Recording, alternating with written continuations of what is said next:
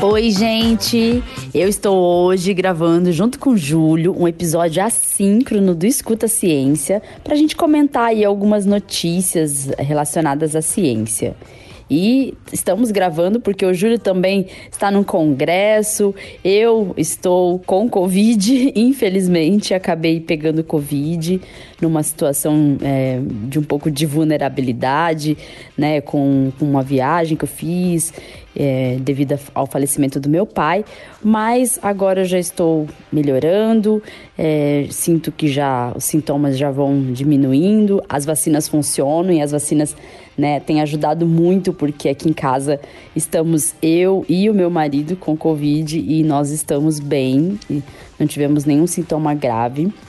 É, só sintomas respiratórios parecendo uma alergia, mas logo, logo tudo passa. E a gente vai gravar então esse episódio para fazer aí um, alguns comentários de notícias relacionadas à ciência.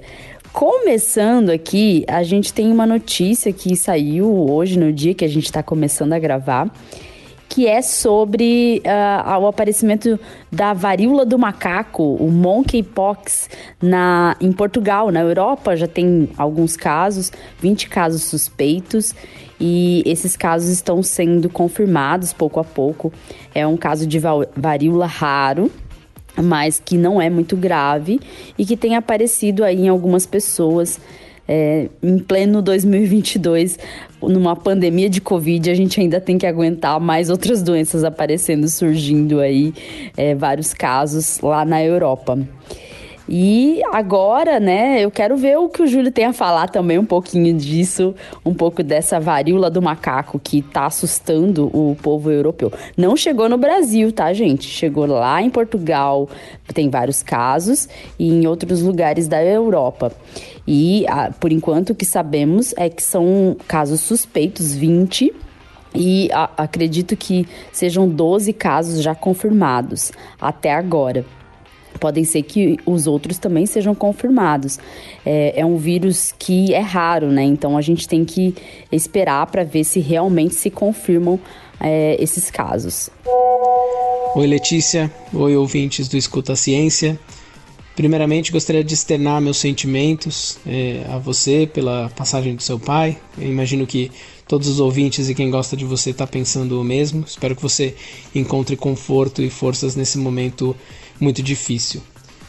E vida de cientista, como você conhece muito bem, né? Estou em congresso, estou participando aí de algumas palestras, assistindo alguns encontros, painéis, sempre de máscara no local fechado para né, me proteger da, da Covid, que a gente sabe que ainda está circulando. Eu não quero pegar, né? Mesmo que eu saiba que, assim como com vocês, isso diminui muito meu risco, né? O fato de eu estar vacinado diminui muito o risco de eu ter uma, uma versão mais grave da doença. Eu não quero pegar, não quero passar para ninguém. Então estou tomando o cuidado é, necessário ainda nesse momento. Sobre a varíola do macaco, é interessante que a gente já viu alguns relatos né, de Portugal e do Reino Unido é, falando de alguns casos que parecem não estar ligados à viagem para regiões endêmicas, né? principalmente ali a parte oeste da África. Então parece que está tendo já algum tipo muito limitado, né? são pouquíssimos casos relatados até agora, salvo engano no Reino Unido foram seis. É, casos reportados de transmissão comunitária, né? então transmissão de alguém dentro daquela mesma comunidade. E eles estão avaliando agora a possibilidade dessa transmissão ter sido por contato direto é, durante o sexo. Né? Não tem muito relato em relação a isso, mas eles estão investigando isso como uma hipótese, né? porque parece que há um relato ali de contato entre duas das vítimas dessa forma.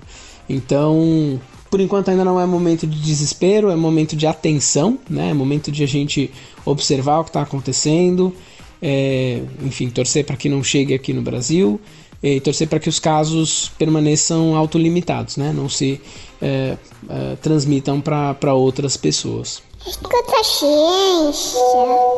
E Letícia, você viu a notícia que saiu no jornal da USP essa semana falando sobre como as queimadas no Pantanal podem aumentar em até 86% a dispersão de raios solares?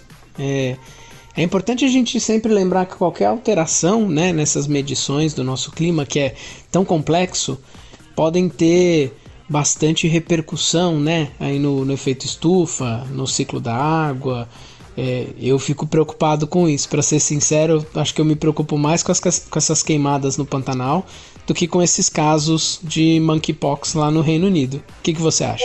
É, Júlio, eu também acho muito preocupante essa notícia. É, o Pantanal, ele tem uma parte muito grande no, no meu estado natal, né, lá no Mato Grosso do Sul. E é uma região também que está muito associada ao desmatamento por causa do avanço da, da atividade agropecuária, principalmente o agro. Quando eu viajo para lá, eu vejo muito, muitas áreas que foram desmatadas e que hoje são plantações de soja ou de milho, dependendo da época. Então a gente tem, tem visto esse desmatamento aumentar. E esses, as queimadas que aconteceram no Pantanal recentemente, elas revelaram muito assim do, do dessa crueldade mesmo da, da gente ter um desmatamento para propiciar uma atividade econômica que não é sustentável, né? A gente sabe que não é sustentável. No Pantanal, uh, nós tivemos essas queimadas que influenciaram bastante até na alteração do clima na região é, e também alteração de ecossistemas do Pantanal. Acho que foi bem noticiado que recentemente nós tivemos muitos animais mortos em decorrência das queimadas. Nós tivemos também muitos animais que foram resgatados, né? É, e porque se dispersaram por conta dessas queimadas é, muitos, muitos ecossistemas também. É, vegetais que foram afetados por essas queimadas, porque o Pantanal ele é, é uma das maiores planícies, né, do, de, de, do planeta, né? E por causa disso ela, ele tem um papel importante na manutenção do clima da região.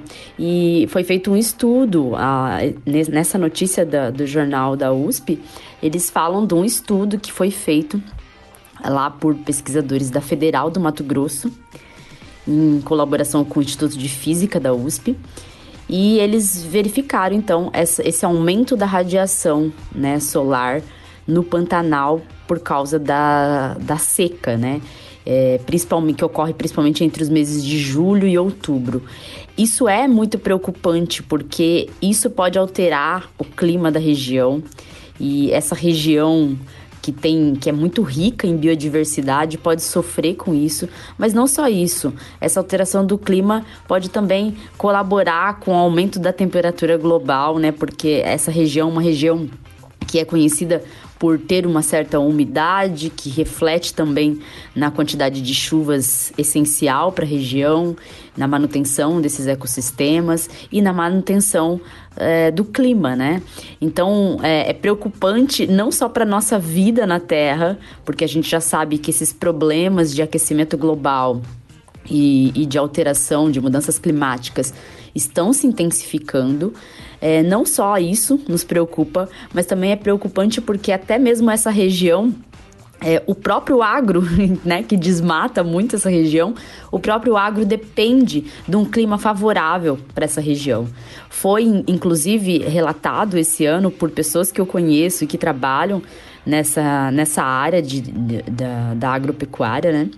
Que essa época do ano que foi mais seca, o ano passado, por exemplo, foi muito difícil para o agro porque a gente teve mudanças climáticas que foram é, sendo intensificadas né, na região. A região enfrentou então uma seca muito grande, que foi muito preocupante, fez com que muitas plantações fossem perdidas. Então, realmente a gente tem que se preocupar muito com o clima porque o clima é, está mudando, isso é um fato, o aquecimento global existe e mais um estudo aí mostrando que aqui no Brasil, no próprio Pantanal, a gente pode ter aí alteração na radiação solar em decorrência das queimadas, que são é, também que ocorrem em decorrência das secas. E toda essa seca a gente sabe também que é, vem de um ciclo de desmatamento, de alteração dos ecossistemas e, consequentemente, pode levar a gente então a alterações climáticas na região. Outra notícia bem interessante que foi veiculada na Nature é sobre o cálculo do custo da pandemia, o custo da saúde, quanto que o Covid roubou de nossas vidas, né? E é interessante que tem cientistas que estão estudando para calcular esse custo. É, isso porque a gente sabe que uma pandemia rouba muito de nossas vidas, né? Embora é, a gente saiba que a pandemia roubou também muitas vidas, as vidas que foram afetadas pela pandemia também foram impactadas. Então, para calcular esse impacto, tem cientistas que estão estudando, né, como fazer esses cálculos. a gente sabe que a pandemia matou aí cerca de 15 milhões de pessoas no mundo desde 2019 mas é, o impacto foi muito maior porque muitas pessoas tiveram problema, os problemas agudos, né, decorrentes da pandemia, mas também tem problemas crônicos decorrentes ali da Covid longa, né, que a gente já comentou outras vezes aqui. E é importante sim calcular esse impacto ter formas de calcular isso, porque é uma forma então de fornecer para os governos uma ferramenta de avaliação dos investimentos em saúde, né? De uma, uma ferramenta para as políticas públicas de saúde serem executadas com sucesso. A gente sabe que é, isso é um desafio muito grande, né? Afinal, como que os, o, de fato, os cientistas vão conseguir definir cálculos, né, que podem variar aí de país para país e, e, a gente pode ter aí é, diferentes cálculos para avaliar de verdade esse custo. Afinal, como que você vai calcular, como os próprios pesquisadores dizem, como que você vai calcular o que é viver um ano com asma? o que é viver um ano sem uma perna ou com um ano com uma depressão. Esses custos, então, estão sendo calculados, estão começando a ser calculados por cientistas. E parece que já tem até alguns resultados a respeito disso. O que você acha sobre isso, hein, Júlio? Oi, Letícia. É, realmente é algo muito preocupante. A gente ainda vê muitos casos né, de pessoas contraindo a doença, situações em alguns países com baixa taxa de vacinação, as pessoas sendo infectadas né, sem nenhuma proteção. E a gente sabe que essa doença pode deixar algumas sequelas, como a gente está vendo, por um tempo prolongado depois da resolução né, dos sintomas relacionados à doença e à infecção. A gente, obviamente, tem que ficar de olho, a gente sabe que isso não vai acabar é, né, no momento em que a gente parar de ter novos casos, a gente vai ter que continuar avaliando, inclusive potencialmente com aquela avaliação de dailies, né, o Disability Adjusted Life Years, que as pessoas fazem para indicar se o fato da pessoa ter algum problema de saúde relacionado a alguma doença, algum trauma, pode impactar na qualidade de vida e como é, isso vai diminuir, né, os anos é, com qualidade que a pessoa vive. Então, certamente a gente ainda vai vivenciar discussões sobre o Covid, acho que por, por décadas, né? Porque a gente sabe que os impactos estão começando só a serem sentidos e impactos não só na saúde, mas econômicos, sociais, é, que vão fazer a gente entender melhor é, o, a destruição que essa doença causou. E Letícia, uma última notícia que acho que mexeu com o mundo científico essa semana foi aquela da imagem do, é, do buraco negro, né, do Sagitários A. É, e as pessoas ficaram com receio porque falaram que era um buraco negro muito mais próximo da Terra do que aquela outra imagem que divulgaram em 2019 do M87, né? E daí ficaram se perguntando: será que a gente tem risco desse buraco negro sugar a Terra, né? Acabar com o nosso planeta, o nosso sistema solar? E tem um artigo bem bacana né, na BBC que fala que na verdade a gente não tem que se preocupar. Né? O, é, esse buraco negro ele está a 26 mil anos-luz da Terra, então viajando né, com a velocidade da luz demoraria 26 mil anos para é, ele chegar próximo da gente. Né? E é, a gente não tem que se preocupar com essa é, com esse risco de ser sugado. Né? Ele é muito grande, ele tem é, uma massa é, é dezenas de bilhões de vezes a massa do nosso Sol, mas é, pela distância não é algo que a gente tenha que se preocupar de forma imediata. Talvez alguns bilhões de anos para frente, né, é, exista aí alguma revolução cósmica que faça com que ele se aproxime, a gente tenha que se preocupar, mas eu acredito que mesmo que a gente tenha uma revolução na medicina e a gente possa viver muito tempo, acho que nem eu, nem você, nem boa parte dos, dos ouvintes vamos estar aqui para presenciar esse momento. O que, que você acha? Pois é, Júlia, a medicina não está evoluída assim para a gente viver tantos anos. É, nossos nossos próximos é, cidadãos aqui do mundo pode ser que vivam, mas daqui muitos anos. É, essa descoberta realmente agitou muito a internet. É, as pessoas falaram muito sobre isso, falaram muito da imagem. Essa imagem, ela foi obtida, na verdade, em 2017, só foi divulgada agora. Essa é uma imagem que foi feita por uma rede né, de, de telescópios, uma rede global, então, que conseguiu, segundo os astrônomos, é uma imagem de alta resolução, então dá para enxergar bem como é esse buraco negro. Apesar de muita gente falar assim, ah, mas essa imagem, imagem tá borrada. A gente que não entende, às vezes, desse assunto fala, essa imagem tá borrada. Mas, segundo os astrônomos, sim, tem uma alta resolução e dá para ver com muita nitidez como é esse buraco negro. Mas acho que muita gente pode estar na dúvida do que é um buraco negro. A definição de buraco negro é que seria uma região do espaço onde a matéria entrou em colapso sobre si mesma. Então seria um local onde a gente tem uma atração gravitacional tão grande, tão forte, que nada escaparia desse local. Por isso que as pessoas gostam de falar que o buraco negro é um ralo que vai puxando e vai sugando tudo. Mas a gente não vai ser sugado pelo buraco negro. Essa descoberta é muito interessante, né? Chama atenção porque tem imagens e, e quando a gente vê uma imagem do espaço, realmente é, é muito interessante e muito lindo a gente poder é, conseguir enxergar isso e poder hoje, com a ciência e com a tecnologia que a gente tem, estudar também mais sobre o espaço.